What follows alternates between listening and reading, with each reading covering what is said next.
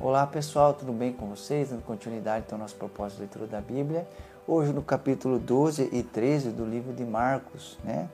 Algo interessante que queria destacar então é no capítulo 12, aqui no início, é, Jesus ele usa uma, uma parábola, né? uma espécie de história para então confrontar os líderes religiosos da época e eles entendem que era para eles e eles é, de certa maneira ficam bravos com isso e mais uma vez estão arquitetando, armando como pegar Jesus, como fazê-lo errar, como é, é fazer com que ele morra, né? Mas de uma maneira, se existe, né? De uma maneira justa. Então eles estão tentando encontrar algo em Jesus para isso.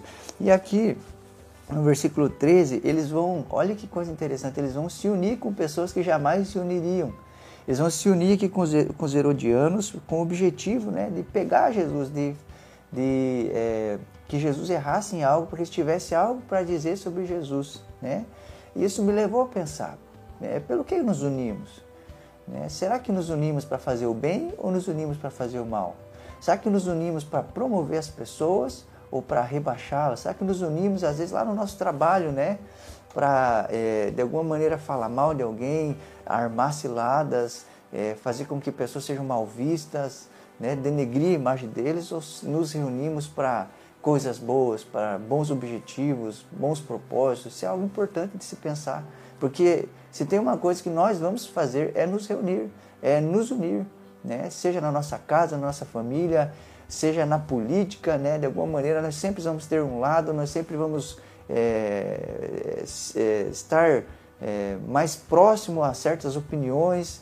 Então, algo importante, pelo que nós vamos nos reunir para fazer a vontade de Deus, o que Ele quer e deseja, ou para de alguma maneira ir totalmente contrário a isso, às vezes até causar mal às pessoas. Né? Isso é algo importante se pensar.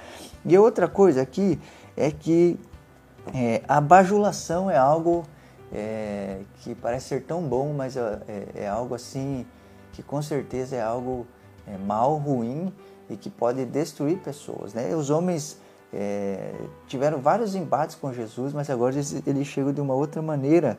Eles dizem assim: Mestre, sabemos como o senhor é honesto, é imparcial e não demonstra favoritismo, ensina o caminho de Deus de acordo com a verdade. Agora diga-nos: é certo pagar imposto a César ou não? Devemos pagar ou não? Olha, né, olhando as palavras, são palavras bonitas e poderiam é, encher a bola de qualquer pessoa, mas Jesus, conhecendo o coração deles, olha o que Jesus diz: Jesus percebeu a hipocrisia deles e disse: Por que vocês tentam me apanhar numa armadilha? Olha que coisa interessante.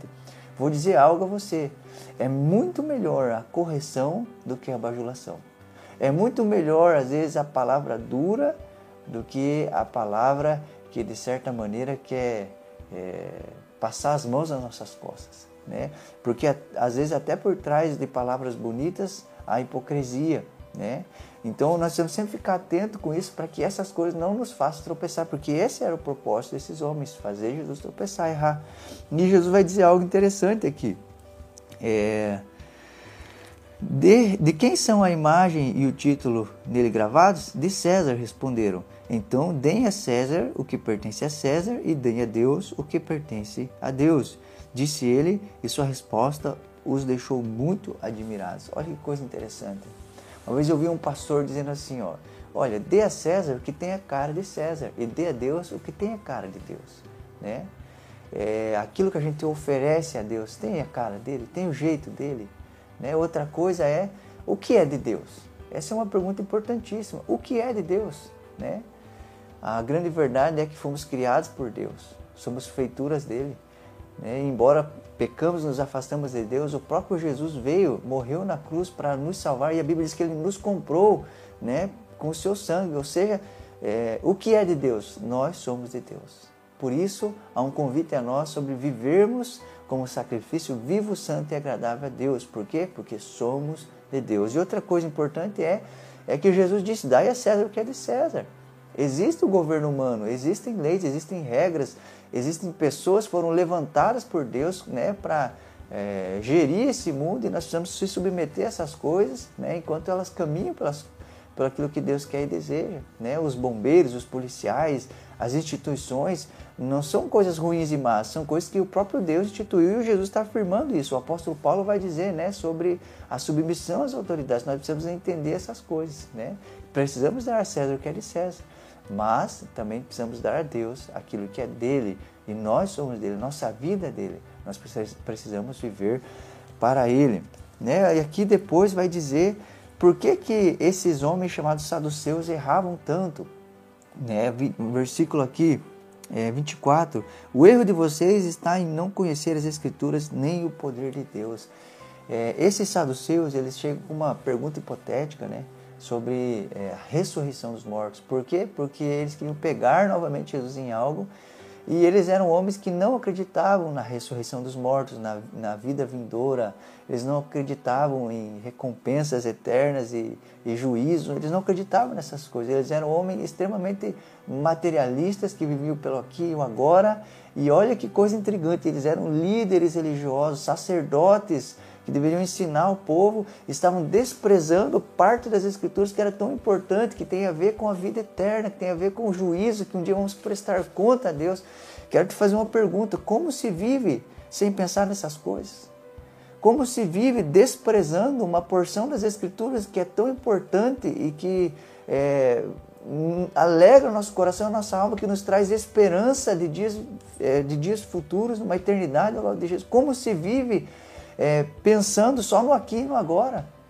Quero dizer a você, não erre por não conhecer as Escrituras e não erre por não conhecer o poder de Deus. Deus é poderoso para nos ressuscitar dos, dos mortos. Deus é poderoso para manter-nos vivos mesmo depois de morrermos. A Bíblia chega a dizer: aquele que crê em mim, ainda que esteja morto, viverá. E é isso que diz sobre Abraão, Isaac e Jacó. Deus não trata eles como alguém que foram, mas como pessoas que são, que estão vivas. Isso é interessantíssimo, isso precisa encher nosso coração. Né? Como se vive é, é, pensando que não vai prestar conta da vida que tem? Isso é um erro, meus irmãos. A Bíblia diz que todas as coisas estão patentes e nuas aos olhos de Deus e que nós vamos prestar conta a Deus de tudo. E existem vários textos na Bíblia sobre isso. Por isso quero dizer a você, não viva só pensando no aqui e no agora. O apóstolo Paulo chega a dizer quão miseráveis são as pessoas que vivem só pensando no aqui e no agora. Nós precisamos olhar para Deus, olhar para a eternidade e crer nas Escrituras e que Deus é poderoso para cumprir elas e que, e que isso nos motive e nos leve a viver para Ele ainda mais. Capítulo 13, então, vai narrar agora né, algo muito importante, um trecho das Escrituras que não pode ser menosprezado, que vai falar sobre a vinda de Jesus e, é baseado numa pergunta dos discípulos, que, que é a minha pergunta e a sua, que tem a ver aqui no versículo é, 3. Pedro, Tiago, João e André vieram e lhe perguntaram em particular: diga-nos quando é, tudo isso vai acontecer e que sinais indicarão essas coisas é, estão prestas a se cumprir? Então, quando e que sinais? Isso é importantíssimo. E ele então vai começar aqui sobre falso ensino, sobre que virão muitos em, em, em meu nome, vai falar aqui sobre é, guerras, rumores de guerras, né? ele vai falar sobre várias coisas, sobre fome, e ele vai então chamar isso de. É, é, ele vai, de certa maneira, começar a chamar isso de princípio das dores. E aí então ele vai começar aqui a falar agora no versículo 14 é, chegará o dia em que vocês verão terrível profanação no lugar onde não deveria estar. É, leitor, preste atenção. E aí, essa é uma outra parte, então, sobre a volta de Cristo ou sobre os finais dos tempos, né? Então, começa com princípios das dores, que são os dias que estamos vivendo. Eu e você temos visto essas coisas: pandemia, fome, peste, terremoto, cada vez é, menos espaçado de tempo. Antes acontecia um lá de vez em quando, agora toda hora você vê isso, rumor de guerra. Então nós estamos vivendo esse chamado princípios das dores, mas é, está para se iniciar então um princípio é, chamado de grande tribulação, onde é, é, tem a ver com o governo do anticristo sobre a terra e vai dizer que vai ter é, aqui no versículo 19, é, pois haverá é, mais angústia naqueles dias que em qualquer outra ocasião, desde que Deus criou o mundo, e nunca mais haverá angústia tão grande. De fato, se o Senhor não tivesse limitado esse tempo, ninguém sobreviveria, mas por causa de seus escolhidos, ele limitou aqueles dias. Olha que interessante. Então é, é necessário entender algo. O, primeiro, o início das dores começa com coisas meio que gerais e vai se afunilando cada vez mais com ódio para com o povo de Deus. E aqui se levanta então o anticristo e começa um tempo ainda mais intenso e ele vai dizer que os escolhidos estarão ali. E se esses dias não tivessem sido abreviados, né, não restaria ninguém, ou seja, o povo de Deus passará por dias difíceis e complicados e que é, dias que nunca aconteceram ainda e que nunca acontecerão. Mas é algo que enche o nosso coração de esperança é que também fala sobre a vinda do Filho do Homem. Então todos verão o Filho do Homem vindo nas nuvens com grande poder e glória, e ele enviará os seus anjos para reunir os seus escolhidos de todas as partes do mundo, das extremidades da terra, eh, das extremidades do céu. É, agora aprendam a lição da figueira.